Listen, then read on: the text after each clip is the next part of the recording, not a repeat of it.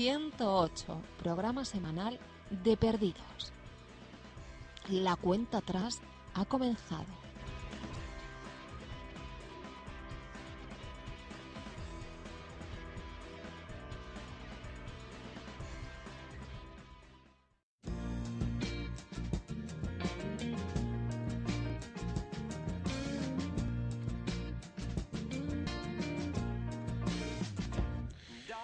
Bienvenidos una semana más a 108. A mi izquierda está Patrick Corny. Hola, buenas Patrick. tardes. Y a mi derecha Raquel Gómez Mascaraque. Hola, Nico. Yo soy Nico Domínguez y es un placer para nosotros estar una semana más aquí. Esta semana no ha habido capítulo de Perdidos, pero vamos a utilizar esta media hora para intentar recomponer y reorganizar los misterios más importantes de la serie. ¿Qué es la isla? ¿Qué es la enfermedad? ¿Qué es el humo negro? ¿Cómo llegó la iniciativa Dharma a la isla? Y también tenemos respuesta a uno de los misterios más importantes de Perdidos. ¿Emitirá simultáneamente 4 el capítulo final de Perdidos?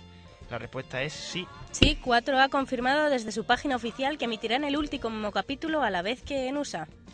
Sin embargo, en USA, sin embargo, parece que no tienen cerrado aún ningún otro detalle como la posibilidad de subtítulos para el capítulo, la programación especial con respecto a este episodio final y varias, varias cosas más. Pero bueno, en resumidas cuentas, la madrugada del domingo 23, el lunes 24 de mayo, todos muy atentos a 4 para seguir el capítulo en directo.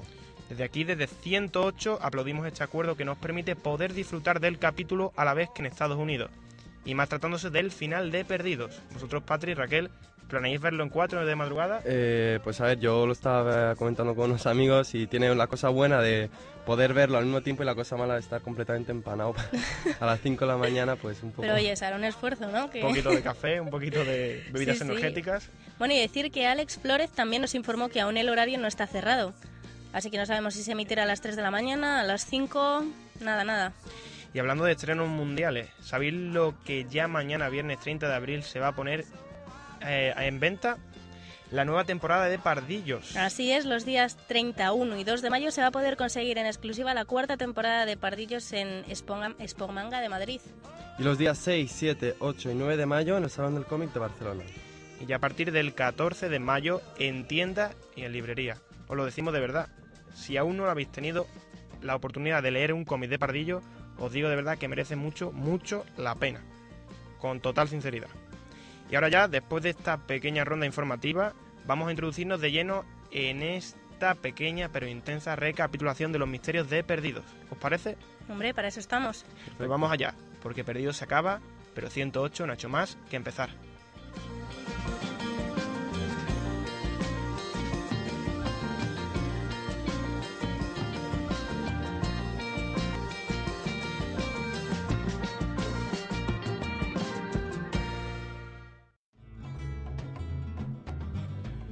Perdidos siempre se ha caracterizado por su larga lista de misterios sin resolver que vienen quebrándonos la cabeza desde la primera temporada. Un grupo de desconocidos que tienen un accidente de avión y caen en una isla desierta. Bueno, te corrijo, Patrick. Un grupo de personas vinculadas de extraña manera tienen un accidente de avión, que no es un accidente de avión, y caen en una isla desierta, que ni está desierta y a estas alturas parece que no es ni siquiera una isla. ¿Qué es la isla entonces? Pregunta fundamental en Perdidos. Vayámonos al capítulo noveno de esta temporada, a Paterno. Jacob explica a un confundido Richard Alper qué es la isla. Imagínate que este vino es lo que tú llamas infierno. Tiene también otros nombres como maldad, crueldad, tinieblas. Y aquí está, formando remolinos en la botella, sin poder salir, porque si lo hiciera, se derramaría. El corcho es esta isla. Y es lo único que mantiene el infierno donde debe estar.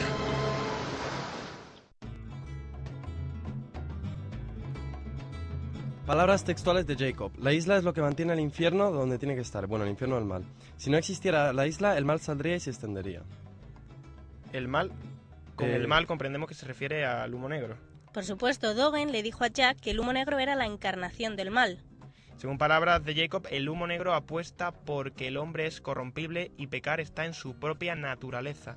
Y Jacob afirma que no, por eso trae gente a la isla, ¿no? Para demostrarle que se equivoca.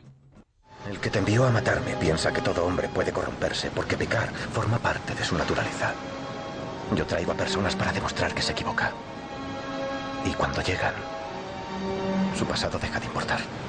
Antes de traer nuestro barco, ¿hubo otras personas? Sí, muchas. ¿Qué fue de ellas? Todas han muerto. Pero si las trajiste aquí, ¿por qué no las salvaste? Porque quería que se salvaran ellas solas. Que aprendieran a diferenciar el bien del mal sin que yo tuviera que ayudarlas. No serviría de nada si tuviera que obligarlas a hacer algo. Porque iba yo a intervenir. Si no lo haces, lo hará él.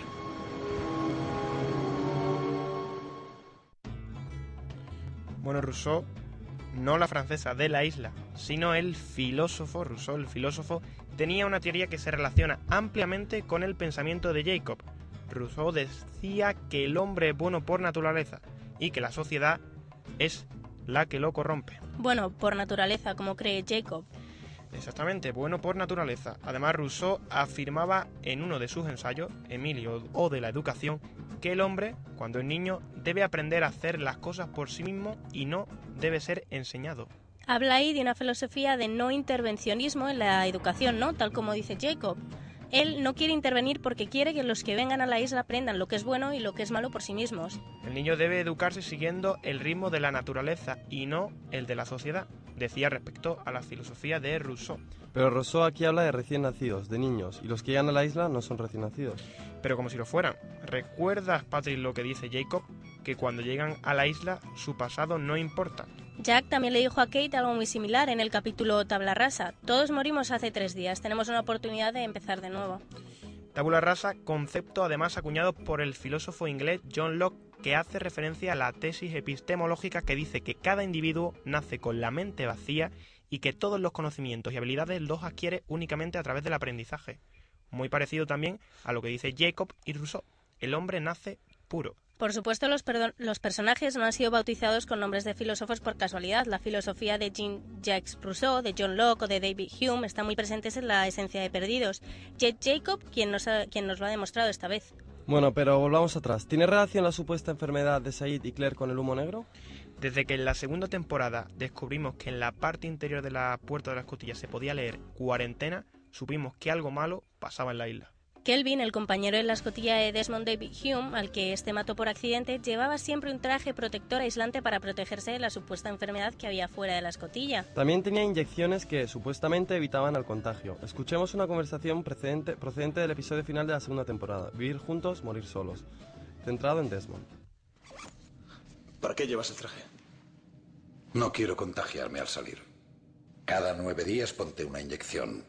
Estuviste expuesto hasta que te encontré. Espero que no sea tarde. Pues, si no quieres que me vuelva loco, tienes que dejarme salir.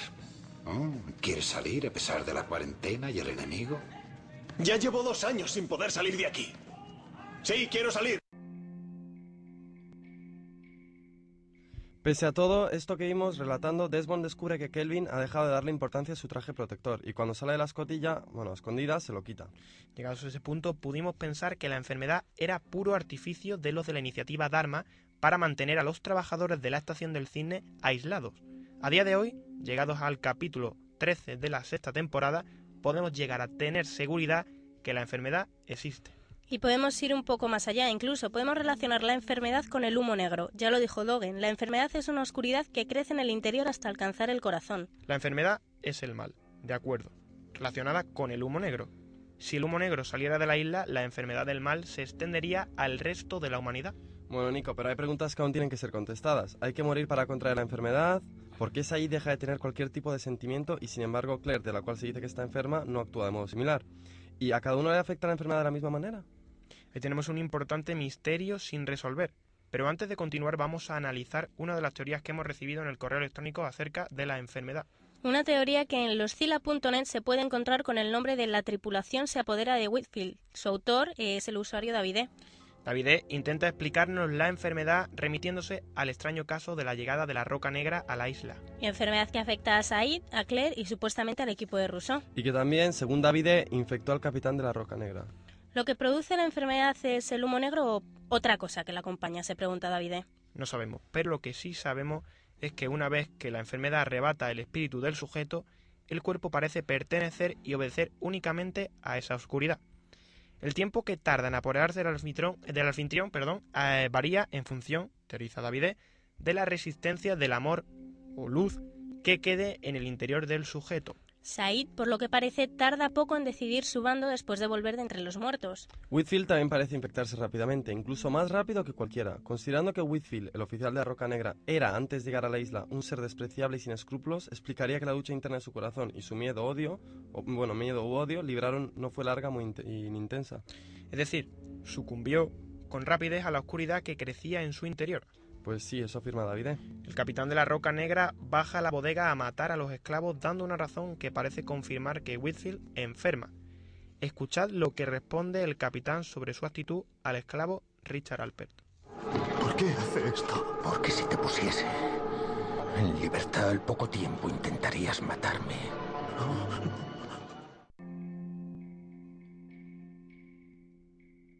Dice, ¿por qué haces esto? Porque si te pusiese en libertad en poco tiempo intentarías matarme tú. ¿No suena familiar? Capítulo 8. Conversación entre Humo Negro y Sawyer. ¿Tú has matado a esas personas?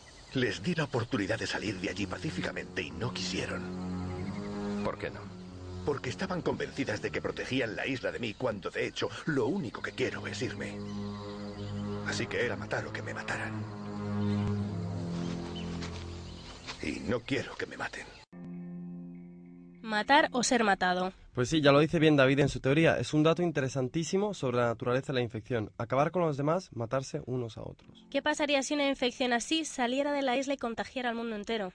No lo sabemos, o sí, pero ahí dejamos la teoría de David. Muchas gracias por enviárnosla. Ya sabéis que podéis mandarnos teorías a 108perdidos.gmail.com o cualquier cosa que queráis. Hoy hay teorías muy interesantes de los oyentes que se han quedado en el tintero, pero os prometemos que volveremos a hacer mención de ellas. Bueno, y antes de continuar con el siguiente misterio, retomemos un detalle. ¿Cuál es la utilidad de las inyecciones que Desmond y Kelvin tenían en la escotilla? Por lo que parece intenta, eh, pues lo que parece es intentar evitar el contagio de la enfermedad de la isla con una dosis cada nueve días. Además, estas inyecciones tenían los números malditos 4, 8, 15, 16, 23 y 42 impresos en su etiqueta. Recordemos que Ethan, de los otros, en repetidas ocasiones le inyecta a la embarazada Claire esta sustancia para que su bebé no se infecte con la enfermedad de la isla. Las inyecciones son un misterio sin resolver completamente todavía. La inyección es procedente por lo que parece de la propia iniciativa Dharma, pero que los hostiles, en este caso Ethan, siguen utilizando tras la purga, por lo menos en Claire. Al igual que el vídeo de la habitación 23 que le lavaba el cerebro a Carl, el novio de Alex. Si consideramos que tras la purga el vídeo no fue modificado por los hostiles, esto supondría que Jacob y la iniciativa Dharma estaban conectando- conectados de alguna manera. Jacob y la iniciativa Dharma conectados de alguna forma. Jacob con sus números para seleccionar candidatos y la iniciativa Dharma con sus números en la ecuación Valenzetti. ¿Y recordáis los vídeos de la iniciativa Dharma? En particular el vídeo de los barracones. Se decía que el objetivo de la iniciativa en la isla era de estudiar las propiedades únicas de esta en beneficio de la humanidad y el adelanto de la paz mundial. Salvar la humanidad de la enfermedad del mal. ¿Recordáis el vídeo de orientación en el que se explican los números, verdad? Sí, vídeo que además tenemos colgado en nuestro blog, www.108perdidos.blogspot.com. Después del vídeo aparece Thomas Mittelwerk, presidente y tecnologista jefe de la Fundación Hanson, dando una reveladora charla a los miembros de la iniciativa Dharma. Vídeo que además pertenece a la Lost Experience que salió tras la primera temporada, ¿no? Sí, con la información sobre la iniciativa Dharma de la cual ahora podemos empezar a atar algunos cabos. La información que la experiencia dejó sobre la iniciativa Dharma daría para pasarnos días y días hablando sobre el tema. Pero vamos a volver a recordar el final de este vídeo tan conocido. El doctor Thomas, presidente de la Fundación Hanson, explicando sus planes. Vamos a recrear este vídeo. Comienza Thomas diciendo, Todos sabemos lo que ocurrió. La iniciativa Dharma fracasó y a pesar de todo el esfuerzo de la Fundación seguimos anclados a esos seis números. Hemos intentado cambiar esos valores manipulando el entorno de muchas, muchas formas. Hemos hecho lo mejor que hemos podido y todavía esta inescrutable ecuación nos sigue llevando a los números. Así que tenemos que tomar acciones radicales y quiero deciros a todos que confío en que lo haréis lo mejor posible. Los pueblos de Filán y Betualami nos han permitido probar la vacuna en ellos. Creen que, creen que están infectados por un virus transportado por monos de la zona y creen que nosotros les estamos llevando la cura. Así que cuando vayáis debéis mantener la historia. La sabéis de memoria, no dudéis. Sigue diciendo, cuando empiecen las muertes deberéis tranquilizar a los demás con compasión y empatía. Después, los cuerpos deben ser llevados a las estaciones inmediatamente para el trabajo genético. Tenemos que estar totalmente seguros de que estamos trabajando con determinados y precisos blancos genéticos, a los cuales les hemos puesto el virus. El porcentaje óptimo de mortalidad es un 30%. Nuestros operarios en el Instituto Vic han verificado este dato. Si mueren más o menos personas de lo indicado, hemos fallado. No tenemos que tomar más vidas de las necesarias. Pero Tom, esta gente son personas inocentes y nosotros estamos... Si supierais con exactitud matemática que podéis acabar con el hambre, la guerra y la pobreza, ¿qué haríais? Exacto. Encontraríais la mejor manera de hacerlo, precisa, quirúrgicamente, sin permitir más sufrimiento del necesario. No es justo que inocentes tengan que morir para perfeccionar nuestro virus, pero... En ese momento descubren a Rachel Blake, una, infil- una infiltrada en la iniciativa Dharma conocida por los vídeos de la experiencia Lost. Rachel Blake, hija de Alvar Hanso, era una mujer que investigaba la propia Fundación Hanso tras la desaparición del director ejecutivo, padre de Rachel, eh, Alvar Hanso. Tras la desaparición de Albert Hanson, Thomas toma el control de la fundación. Rachel Blake descubre que Thomas está trabajando en áreas corruptas de la ciencia, como tráfico de órganos y los planes futuros de poner a prueba un virus mortal en unos pueblerinos de Sri Lanka, como afirmaba el vídeo del que venimos hablando. Gracias a la publicación por parte de Rachel Blake de este vídeo, las autoridades intentaron arrestar a Thomas Mitterwell, pero sin éxito. Este escapó y afirmó que seguiría con sus planes de liberar el virus. ¿Qué relación podría tener ese virus con la supuesta enfermedad de la isla? ¿Teorizamos? Adelante. La ecuación Valenzetti que arroja los números malditos que ya conocemos, 4, 8, 15, 16, 23 y 42, predice el fin del mundo, ¿de acuerdo? El fin del mundo es la inminente salida del humo negro de la isla y con ello la enfermedad que infectará a toda la población. Que además de esto ya hablamos en programas anteriores. Así es. Bueno, pues la iniciativa Dharma intenta encontrar una vacuna que pueda eliminar la enfermedad del mal que en la actualidad afecta a Said y a Claire. De ahí que Thomas quiera experimentar con los habitantes de un pueblo de Sri Lanka. Probablemente quiere inyectarles la enfermedad y luego examinar los cuerpos en los laboratorios genéticos. Si la vacuna diera resultado, ¿la ecuación Valenzetti arrojaría otros números diferentes a los que ahora arroja? La pregunta es, ¿cómo se relacionan los candidatos con la ecuación Valenzetti? Misterio sin resolver. Pero si os dais cuenta, a estas alturas ya podemos atar algunos nudos. Por ejemplo, la iniciativa Dharma cada vez es menos misteriosa y ya puede llegar a entenderse qué función tenía. Función a todas luces filantrópica, por el bien de la humanidad. Como decía su eslogan, por un mañana mejor. Y bueno, vale, pero ¿y la relación de Dharma con Jacob? Alguna hay, eso es seguro. Puede que incluso sea una especie de líder de la iniciativa Dharma. ¿Y se encuentra la iniciativa Dharma en funcionamiento actualmente? No, por lo que parece no. Tras la purga, los hostiles se apropiaron de todas las instalaciones de la iniciativa. ¿Incluso del poste de luz? Esa estación Bueno, sí, esa estación Dharma situada en una iglesia de Los Ángeles y que tiene como objetivo principal determinar la localización más probable de la isla en el espacio-tiempo gracias a un gran péndulo de, foca de focal que oscila sobre un mapa mundi. Gracias a esta estación, la isla fue encontrada. En el capítulo 316 de la quinta temporada, Eloise Hacking explica con detenimiento qué es la estación El Poste de Luz. La iniciativa Dharma lo llamaba el poste de luz. Así fue como encontraron la isla. Bien, disculpad si resulta confuso, pero tenéis que prestar atención, ¿eh? La sala en la que nos encontramos fue construida hace años sobre una singular bolsa de energía electromagnética. Dicha energía se comunica con bolsas similares por todo el mundo. A las personas que construyeron esta sala solo les interesaba una. La isla. Sí, la isla. Habían reunido pruebas de que existía. Sabían que estaba ahí, en alguna parte, pero no lograban encontrarla. Más tarde, un tipo muy listo fabricó este péndulo basándose en la teoría de que debían dejar de buscar la isla donde se suponía que se encontraba y empezar a buscarla en el lugar donde realmente iba a encontrarse. ¿Cómo que dónde iba a encontrarse? Aquel tipo dedujo, y correctamente como luego se supo, que la isla estaba siempre en movimiento. ¿Por qué creéis que nunca fuisteis rescatados? Bien, aunque el movimiento de la isla parecía fortuito, aquel hombre y su equipo crearon una serie de ecuaciones que nos dicen con un alto índice de acierto dónde va a estar en un momento determinado del tiempo. Ventanas, por así decirlo, que una vez abiertas proporcionan una ruta de vuelta. Por desgracia, esas ventanas no permanecen abiertas mucho tiempo. Se puede suponer que Eloise Hawkins nunca fue miembro de la iniciativa Dharma, pues habla de esta en tercera persona, así que casi confirmado que en la actualidad la iniciativa Dharma no está en funcionamiento. Las llamadas ventanas son, como explica Lois, las entradas y salidas de la isla. El humo negro está empeñado en reclutar a todos los candidatos, San, Jean, Said, Jack, para montarlos en el avión siniestrado y salir de la isla. Dice que hay que recrear las condiciones con las que el vuelo llegó a la isla, pero que eh, parece que esto pasa siempre. Atentos a las indicaciones que da Lois Hawking. Va a salir de Los Ángeles un vuelo comercial rumbo a Guam, que pasará justo a través de vuestra ventana. Agira Airways, vuelo 316. Si existe una posibilidad de regresar a la isla, es en ese avión. Todos tenéis que subir en él. Debéis tomar ese vuelo. Si vosotros queréis regresar, deberéis reproducir lo mejor posible las circunstancias que os llevaron allí la primera vez.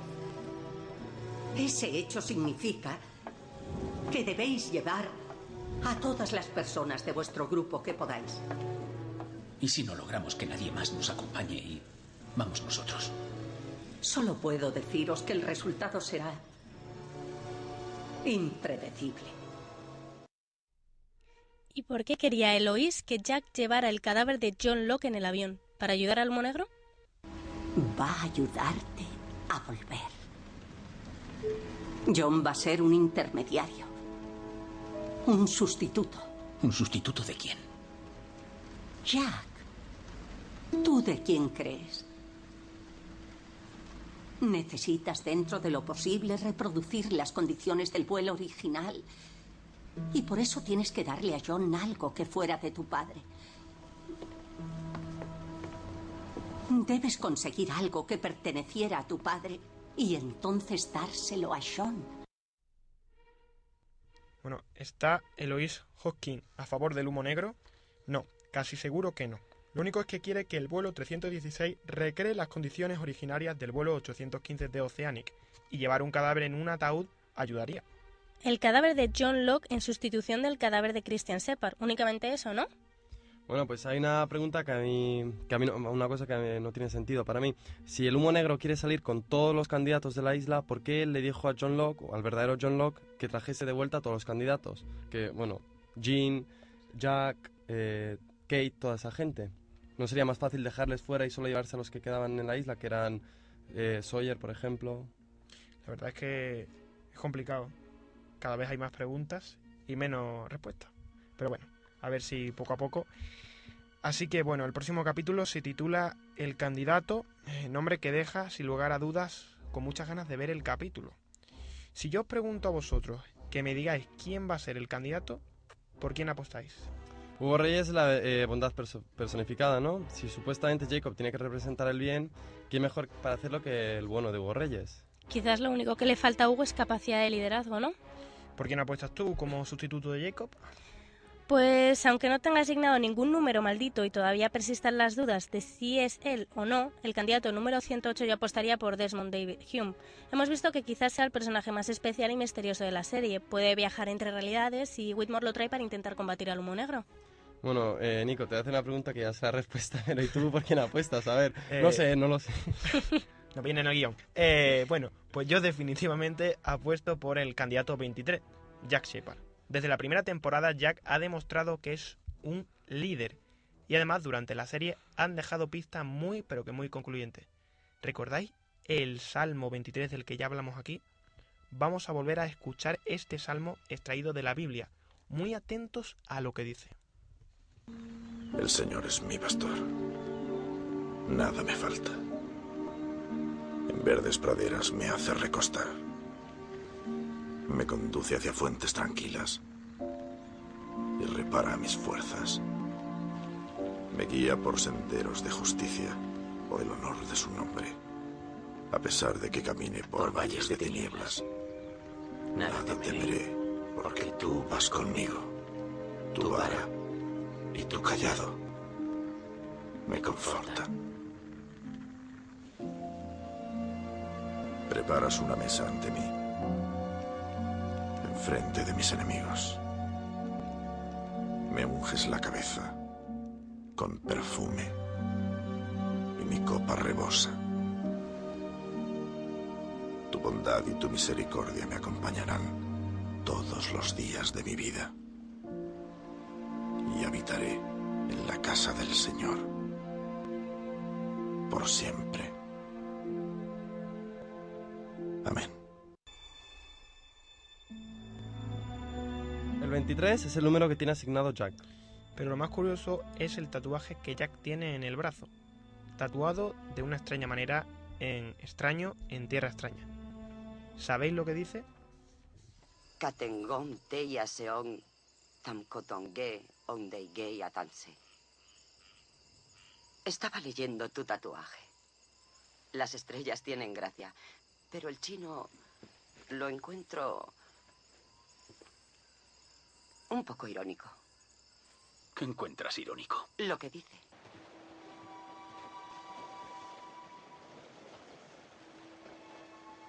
Camina entre nosotros, pero no es uno de los nuestros.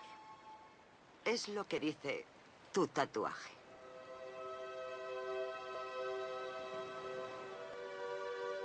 Es lo que dice. No lo que significa.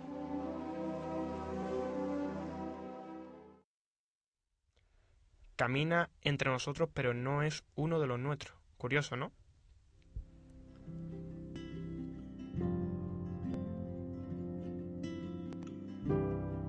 Bueno, pues ya están hechas nuestras porras. Hugo, Desmond y Jack.